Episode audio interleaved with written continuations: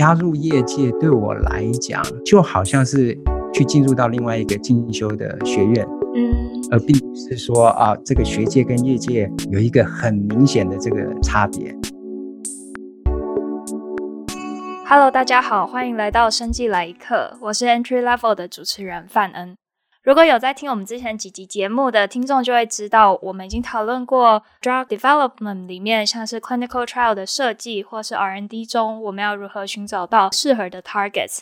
今天呢，我们要带大家来认识 drug development 其中一个重要的工具 biomarker。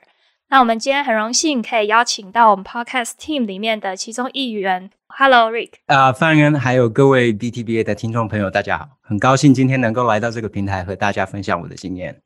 然后 Rick 他从台大农化系毕业之后，在 Cornell 念了 Comparative Biomedical Science PhD，先担任了博后，在学界累积了非常多年的研究经验，甚至做到了 Research Associate Professor。二零一九年，他决定加入加州的药厂，担任 Biomarker Scientist 一职。那今天我们想先请 Rick 和听众简单的介绍一下 Biomarker，它的角色是什么？呃、，biomarker 是测量生理反应的生物指标，例如说身高、体重、血压等等的数值。如果我们知道某一种生理反应和血压可以呈现高度的相关性，那么血压的多寡又可以让我们知道这项生理反应的强度。这个时候呢，血压就可以当做是这项生理反应的 biomarker。换句话讲，我们测量血压就等同于在测量这项生理反应。举例来说，在我们平常的日常生活里，我们不乏可以见到，我们已经开始利用血液中胆固醇、三酸甘油酯的含量高低多寡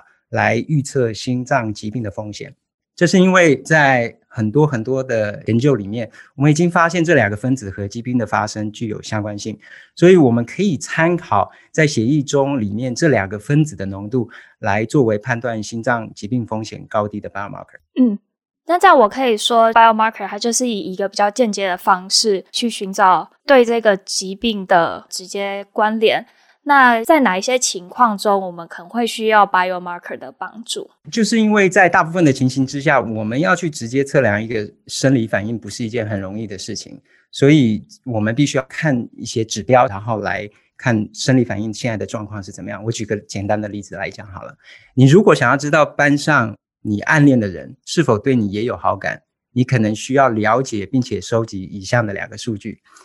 一个是在不经意的情形之下呢，你们两个四目相对的频率；然后呢，再加上呢，当你们两个对看的情形之下呢，你们两个同时傻笑的时间长度。然后从四目相对的频率和傻笑时间的长度呢，在统计上我们去求得相关性的高低，这样子你就可以获得对方是否也喜欢你的可能性。那同班同学爱恋呢？这个数据会比较好收集。如果你的暗恋对象离你越远呢，比如说是在隔壁班啊，或是在另一所学校，那么收集以上的数据呢，就会比较耗时。这个时候你还需要更多的因子和共同的朋友才能够推测这个结果。所以回过头来讲，对于能够直接取得检体的疾病呢，比如说皮肤肿瘤，那么我们可以轻松的在分析肿瘤样品的过程当中得到 biomarker 的检测数据。对于比较不好取得样品的疾病种类，比如说脑部疾病，那么我们就必须要从身体的其他部位来取得检体，比如说脊髓液、血液、尿液，分析当中的成分来获得 biomarker 的检测数据。这样子，研究人员才有办法在这其中呢，一窥目前疾病的状态、生理状态，或者是服用药物疗效后的生理反应。嗯，就像是我们想要知道说一个人他是不是有得 COVID-19，那最直接的可能就用 NP swap，然后去看病人的 NP swap 中有没有测到病毒的 RNA。但是我们也可以用另外一个比较间接的方法，就是测 IgM。IgM 在这个情况中，我可以说它是一个 biomarker 吗？啊、，IgN 的反应是一个很好的例子。但是，如果我们真的要判断，譬如说人体中 IgN 的增加是不是因为感染到 COVID-19，那么医师必须要去确定病人是否也有相对应的症状，还有接触史。在理想的状况之下，的确，我们希望用越少的 biomarker 来测量一项生理反应，因为用越少的 biomarker 就可以来判断结果的话，那表示我们在执行上能够相对的节省人力、物力跟财力。嗯，但是人体的生理反应是一个非常非常复杂的系统性的交互反应过程，这就是为什么我们前面常常提到的，了解一项生理反应很难只单靠一两种的检测数值来做判断。嗯，了解。所以说，biomarker 它本身因为提供比较一个间接的证据，可能就没有办法非常精准或是单一的就去呈现一个生理反应，所以它往往需要搭配其他的证据一起去做使用。那你可以大概跟我们介绍一下不同类型的 biomarker 嘛？或者是说，刚刚有提到像是我们可以从尿液中啊，或者是血液中也取得 biomarker。一般我们在寻找 biomarker 的时候，有哪一些常见的地方吗？如同我们前面所讲的，biomarker 的检测结果是可以让我们了解生理状态，所以在药物研发的阶段，针对不同的问题，还有针对不同的用途，我们会找出不一样的 biomarker 来求得答案。那目前在 NIH FDA 的分类之下，可以依用途将 biomarker 分成七大类，包含诊断、监测、PK 反应。预测疗效、安全性，还有风险评估，所以你要看现在这个 biomarker 是在哪一个用途之下，我们就来量测这个 biomarker 数值来当做是评估的结果。嗯，那你可以提供几个比较为人所知的 biomarker 吗？HER2 的表现量跟乳癌的形成，HER2 是一个 receptor。所以它在乳癌的形成过程当中，这个 receptor 的量会增加，那它就更容易接受到 growth factor 的刺激。像这个是一个比较清楚的例子。所以是抽 serum，然后我去看有没有 HER2 这个 protein，或者是你就可以直接在检体当中去检测，因为乳癌是可以直接得到样本的。嗯，对对对，做切片能得到样本。嗯嗯。那像是在药厂中，你们是如何 identify 适合的 biomarkers？这么说好了，假设我们在实验室已经在血液检体当中获得一组接受药物二十四小时之后一个 broad panel 的 proteomics 的资料。broad panel proteomics 就是你做 max spec 的方式之下，你没有只针对某一类的 protein 只做检测，你等于就是我并没有任何的假设在里面。嗯，没有去寻找那一两个 protein，甚至就是所有可能已知的 protein 都去扫。对，那这个 broad panel 通常蛮需要的，是因为你在一开始你并不知道哪些分子的浓度跟变化跟你现在譬如说 PK 反应是有相关的。嗯嗯嗯。啊、呃，假设我们已经在血液检体当中获得生物体接受药物二十四小时之后的一组 broad panel proteomics 的资料，我们可以依照刚刚提到 NIH FDA 对于 biomarker 的用途所做出的分类。然后在这个资料库里面找寻具有相关性的 biomarker，比如说我们想知道哪一些分子跟 PK 的反应是有关系的，那我们就利用统计学的方法，在资料库里面来初步筛选哪些蛋白浓度的变化和 PK 的数值的变化呈现高度的相关。那为什么我们说这个只是初步呢？因为很有可能我们找到的这些高度相关性的生物分子呢，目前还没有任何文献去研究它的功能。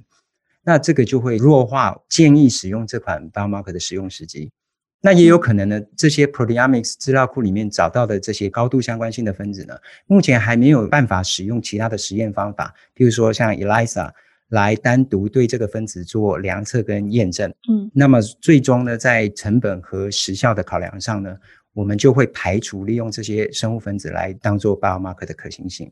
那所以这都算是一些必须要经过的障碍。那如果研究人员能够排除以上的障碍呢，那么我们收集到的这些生物分子就会开始经过一次又一次动物实验之下呢，包括 time course 还有 dose dependent，然后我们去验证到底这些分子的浓度变化是不是真的跟 PK 的数值变化具有高度的相关性。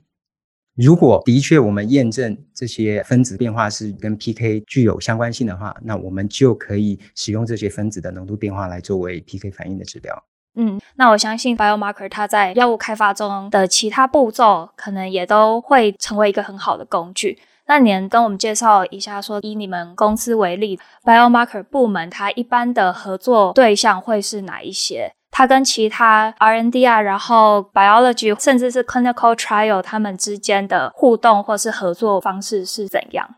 我相信不仅是我们公司啦，相信在其他的公司，biomarker 部门的合作对象是非常全面的。那主要的原因是因为其他的部门除了他们自己本身的研究数据之外呢，他们也需要由我们 biomarker 来提供生物指标来作为他们评估生理反应的参考。嗯，那 biomarker 的部门当然也需要其他部门的数据资料来找寻在不同的用途之下，到底哪些生物分子最适合来做生物指标。那如同我们先前所提到，NIH 对 biomarker 的用途分类就很好理解。说我们在执行每一项专案的时候，biomarker 部门跟以下的这些部门，譬如说 PK、病理学、毒理学、生物学、动物实验和临床团队，每次都需要紧密的沟通、相互支援，然后建立紧密的关系。嗯，因为各个部门有各个部门不同的需求，所以基本上 biomarker 的三个面向：biomarker discovery、assay development 跟 biomarker 的 validation 是滚动式的，同时在进行。那至于研发的进度是快是慢，也同时是取决于其他部门的资源强弱。比如说，biomarker 的部门并没有获得 PK 部门的 data 来找寻合适的 biomarker 来反映 PK 的数值，嗯、所以这个快跟慢，当然一定是跟其他的部门合作的速度是彼此互相是有关系的。那所以一样，生物分子最后是不是可以当做是 biomarker 的用途，是需要两边的部门所提供的数据，还有我们接下来会经过多次的试验来做最后的决定。嗯，那我也很好奇，就是会有哦，我发现一个 biomarker，然后我可以去申请专利的这种状况吗？我不认为任何生物分子是可以被专利的。嗯，呃，但是 biomarker 经常在药物的专利当中提出来。譬如说，这个生物分子是作为何种用途之下的量测指标，它是跟 PK 相关，哦、或者是它是跟疾病病理相关。嗯，听起来就是 biomarker 它真的是一个很 powerful 的工具。你在药厂工作，然后你是否有觉得说 biomarker 它的发展或者是 discovery 面对什么限制？所以，我们现在回过头来，一个生物分子能不能被验证，然后作为反映特定生理现象的指标，其实最重要的关键是在于啊，我们有没有量测生物分子的标准方法？什么是方法？嗯、什么是标准？那比如说，研究人员必须去了解 biomarker 的人事实地物，来作为这个 biomarker 将来在用途上面的描述。嗯，嗯，那所谓人事实地物呢，应该我们可以理解。为譬如说，生物体的生理现象会在某个时刻，在生物体的某处所取得的简体当中反映在某个分子上。举例一个例子来讲好了，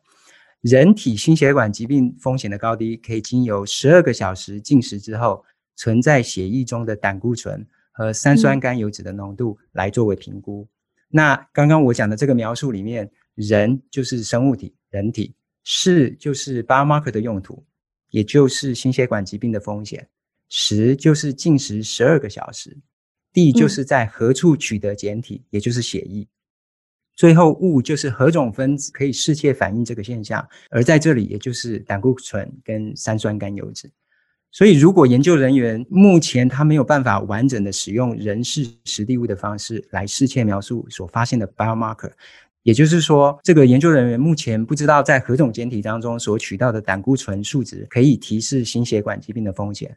或者是不知道何时在血液中所取得的胆固醇数值可以提示风险，这些都算是他在研发上面会看到的障碍跟限制。只要他慢慢的把状态最佳化了之后，那他有办法描述，而且得到这个生物分子跟他所想要看到的用途呈现高度的相关性，那这个 biomarker 的 discovery 就算是完成。嗯，这几年来有没有一些新颖的分子分析的技术去克服这一些限制？其实大部分新形态的分析技术都是有帮助的，因为主要是在准度还有在敏感度上面的提高。那这些的确会让我们取得更多而且更良好的生理数据。但是新形态的分析技术不代表取得的生理数据就可以当做生物指标，主要的原因还是我们刚刚所提到的，生物指标是必须要透过跟你用途的关系，透过计算，那才能够了解是否这些生理数据跟疾病的严重程度呈现一个相关性。不管今天的技术是新式或者是旧式，最重要的是检测的技术，只要它具备稳定而且具备准度，嗯、那么这样子的检测方式。都是比较有用，而且比较容易的。嗯嗯，那像是像一间公司，它可能都会跨国，或者是在每个地区，它都会有公司。那他们在不同的地区间，他们是否可以一起去同时测试，说一个 biomarker 到底合不合适？不同实验室间 data 之间的 sharing 是常见的吗？然后容不容易达成这件事情？这个件事情，两边如果是在一个合作的情形之下呢？他们必须要先彼此沟通，他们今天检测的方式是不是统一？因为就我们所了解，检测的策略跟手段呢，会影响到你的准度跟明度。对，所以只要两边的检测方式的准度跟明度是相类似的话呢，或者是最好是一致的话呢，那、嗯、那么这个检测的数值基本上来讲，我们可以把人为操作的影响降到最低。当然，彼此这样子建立的资料库，即便是在不同的公司之间，他们是彼此是可以分享的。如果这两边的资料库呢，对同一个分子的检测手段不同呢，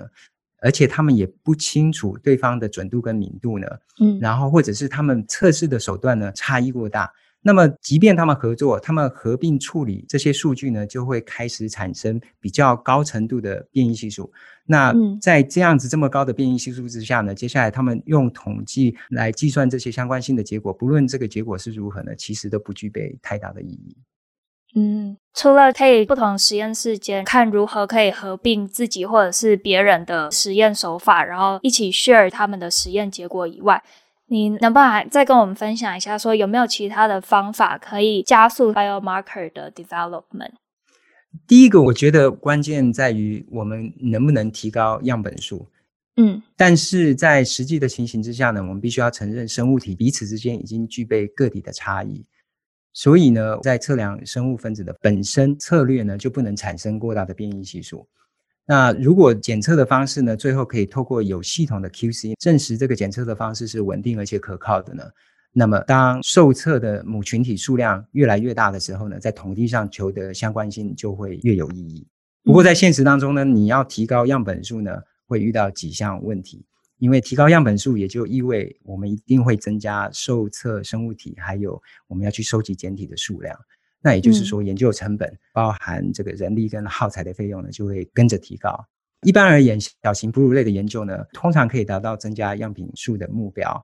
那但是大型哺乳类的研究呢，就一定会面临到预算啊、动物来源，还有研究人员在执行上短缺的问题。嗯。那除了提高样本数啊，然后以及让每个实验室间 data sharing 的模式更成熟以外，你们是不是也会用到科技上的东西，像是近年来很红的 machine learning 啊，或者是 biostatistic 的技术开发，去 improve biomarker 的 development？呃，没错，具有一定规模以上的公司呢，我想 biomarker 的部门得到的数据呢，一定会再经由生物统计部门来做最后的审计。所以这么说好了，在公司内部建立的资料库呢，因为检测的方式是统一的，所以数据的形态对于利用 machine learning 呢来处理是友善的。嗯但是如果资料库不大，你要建构 machine learning 的意义其实也不会太大。对，所以因为建构资料库是需要大量的人力啊、财力还有时间。嗯、就是说，听众朋友他如果觉得对 machine learning 是有兴趣的，而且对 biomarker 这个部分也是蛮有兴趣的，那么我会建议他应该要去加入，譬如说像大型老字号的药厂或生技公司，嗯、因为这些大型老字号的药厂跟生技公司呢，基本上他们的资料库已经比较庞大了。所以相对来讲，他们是比较有基础来执行 machine learning 的专案。嗯嗯嗯，就你要有好的 data，然后你才能建立一个比较适合的 model。没有错。而，像是你本身有待过学界好几年，然后你现在在业界嘛，那你觉得在 biomarker development 跟 discovery 这一部分，学界跟业界之间，他们有很大的差异吗？或者是他们其实是比较互补？呃，就我的观点来看，biomarker 的这一门领域完全是 data driven。那数据量的累积，嗯、呃，肯定是要依赖很多的人力、物力、财力的协助来帮忙建立。那所以我觉得业界跟学界在研究 biomarker 这个部分呢，存在的几项差异呢，在于你的研究群体的大小，还有呃能够获得简体种类的多寡，还有整体分析这些简体效率的快慢。虽然对学界来讲呢，人力、物力跟财力呢是受到限制的，因为毕竟比较小。但是啊，优点是在于学界的环境是百家争鸣。那这样的环境呢，十分鼓励研究人员去跳脱旧有的传统思维。那所以对于发现新的生物指标是有很大的帮助。那相对而言呢，业界拥有比较丰富的资源。那他们就会比较倾向集中火力，会针对自家药物和临床试验比较相关的生物指标呢，对，去收集更完善的数据资料。一般而言呢，就我们的了解呢，学界是重于理论，那么业界比较偏向应用。那也是因为这两者出发点的不同呢，所以就会影响到他们研究的手法还有策略运用的不同。从中文字面上，你有医学跟医疗彼此的差异，所以我们就很好理解这两者的区别。不过在历史上呢，这两个部分其实都是彼此相辅相成的。嗯，这样听起来就是学界他会比较能够去尝试一些比较新颖的 idea，但可能业界它就是。可能会有成本啊，然后时间上的考量，所以他就会采取比较保守的手段，钻研一些可能学界研究好几年，然后已经非常成熟的 biomarker。我可以这样讲吗？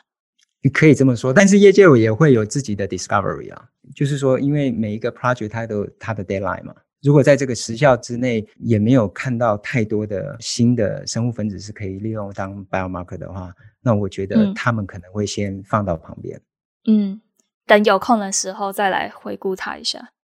对，没错。等有空的时候再回过头来，再看看我们还有什么东西没有发现的。那学界的话，嗯、就我们刚刚提到的，因为竞争非常激烈嘛，大家其实就会比较想说，到底我怎么样可以找到新的、不同的面向？嗯，novelty 是非常重要的。嗯，你会觉得拥有怎样技术的人，他比较适合加入 biomarker development team？或者是说，你的同事他一般的背景会是什么？鉴于未来 biomarker 部门需要跟各种不同部门相互支援，我建议应该要在以下几个领域或多或少有一些亲身的经验。那么第一个呢，我会想到的是动物实验，最好是哺乳类。这对于你了解动物实验的规范，还有你了解哺乳类动物里面系统性的生理反应，还有组织上的变化，嗯、这个会有一个比较清楚的概念。嗯，那第二个是 in vitro study，那其中包含 signaling transduction、cellular response，啊，嗯、那这些也会对于你怎么样去找到 biomarker，而且这个 biomarker 的用途是什么啊，会有所帮助。再加上如果你发现你的目标的生物分子并不具有现成的检测套件，那么如果你还有基础的生化知识来帮助你的话，可以帮助你具备开发检测方式的能力。那第三个呢，当然更重要的就是，如同我们前面所聊到的，在你得到数据之后呢，你需要有处理生物统计数据的相关能力，那你才有办法在不同部门交换处理数据的过程当中呢，找出到底哪些生物分子呢，适合作为哪些用途的 biomarker。嗯，那像是你们部门啊，除了你是 PhD 以外，一般需要有 PhD degree。比较容易找到这类型的工作吧，还是 Master 或是 Bachelor degree 就足够了？其实我觉得不同的学历一定在业界里面会有不同的分工。对，如果说是学士或者是硕士的话，基本上你会在 bench work 上面花比较多的时间。嗯、那如果你是 PhD 的话，你可能就可以参与更多的讨论。PhD 是受过良好训练的研究人员。所以他通常会比较清楚的知道，我今天如果需要开发一个新的检测方式的话，他的知识会比较全面一点。譬如说，他可能有生化啦，然后还有他有一些，譬如说简体处理上面的一些知识啦，或者是说他也了解如何做良好的组织染色啊。所以在这些方面集合起来，他会比较全面性的去了解说啊，到底要在哪个部分来寻找 biomarker 是一个比较好下手的一个方向。嗯嗯嗯，那你可以分享一下，说你在公司的时候，你 day to day life 会是怎样吗？我的 day to day life 其实很简单，你有没有 sample 需要做检测？检测出来的数据，你如何去做分析？所以就有一些 wet lab，然后有一些数据分析。那不管是 wet lab 或者是 dry lab，我尽量是要求自己能够一天处理完就一天处理完。嗯、主要原因是因为，譬如说你建立的这个检测方式。是要进入到人体试验里面的话，嗯，那么当然希望你的检测方式是可以在最短的时间之内完成。就比如说我们现在检测 COVID，嗯，对不对？嗯，你就希望在最短的时间之内得到结果，而且测量最多的数量。对，所以基本上我们 wet lab 的部分其实也会跟 automation facility 搭配在一起。这样子的话，嗯，我们经由这些啊机器手背的操作，我们可以得到 high throughput 的结果，数据量就会非常的多。那接下来处理数据呢？像我自己其实已经有对于系统性的检测啊，写了一些 coding 啊，或者是已经有一些比较简单的 spreadsheet 的一些 calculation。嗯嗯嗯。所以对我来讲，反而处理数据现在并不是一个很费时的事情。基本上，你把 raw data 放到某一个 ninety six 或者是 three eighty four 的 well 的一个 format 之后呢，其实当我 copy and paste 上去了之后，我就得到结果了。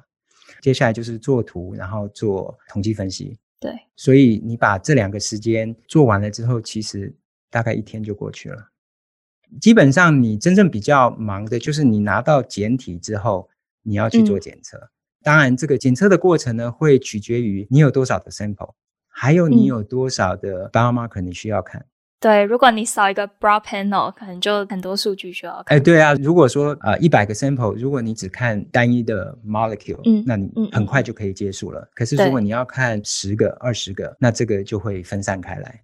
对，不过有机器手背的帮忙，其实时间大致上都可以控制在一天之内了。嗯、那如果你今天有一个非常大的一个 study 的话，嗯、这个整个 project 可能会将近做一个礼拜、两个礼拜。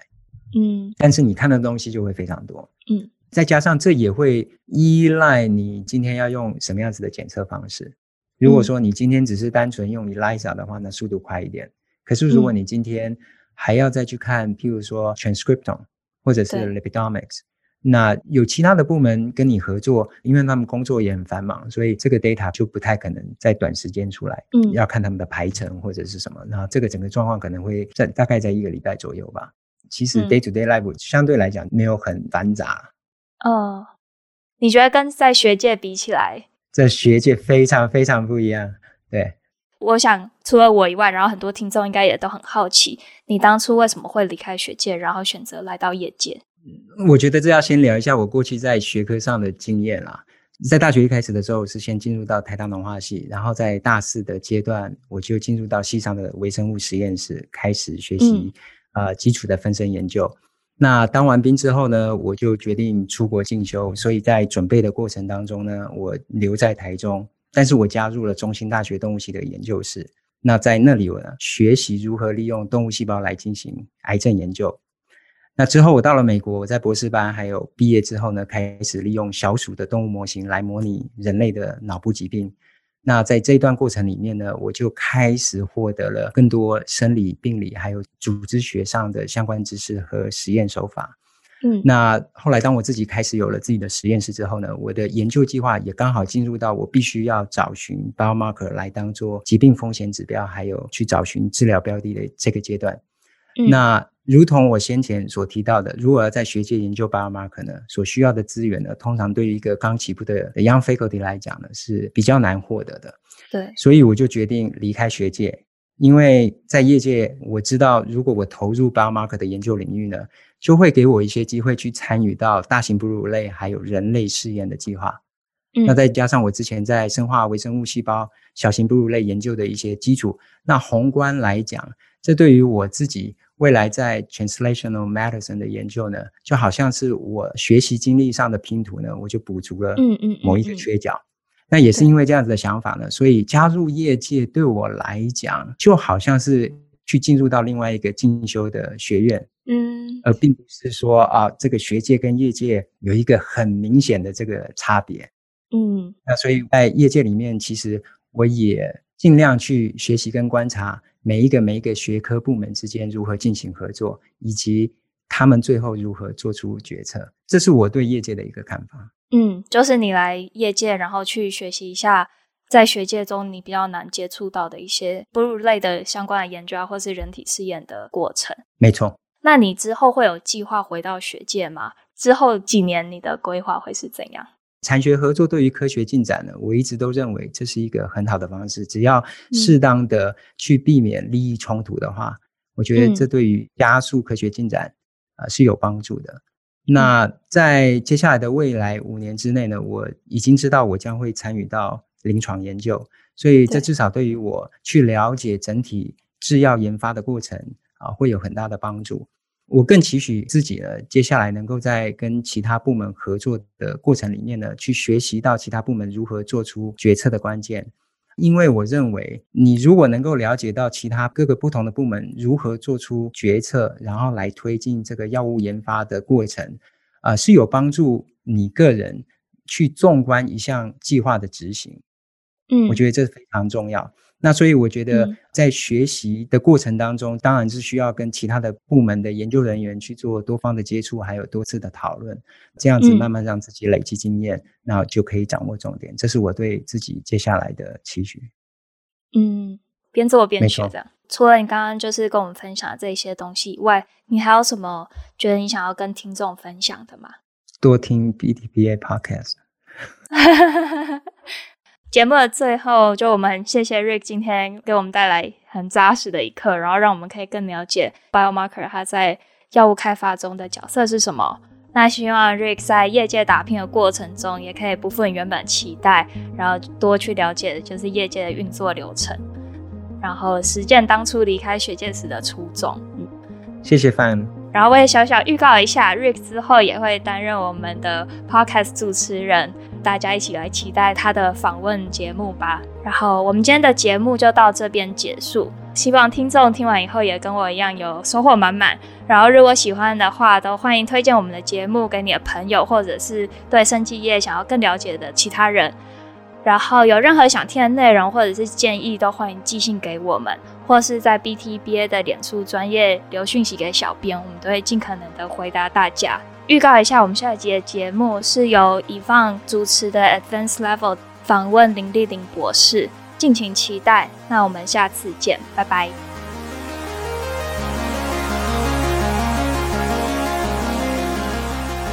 生技来客是由 Boston Taiwanese Biotechnology Association 制作发行，驻波士顿台北经济文化办事处赞助。我们的制作人有范恩、Joe、Erica、Margaret、Richard，还有 Yvonne。本期的后制人员则包括 Joe 还有刘继秀，宣传则是菲比蔡涵婷。谢谢您今天的收听，我们下次再见，拜拜。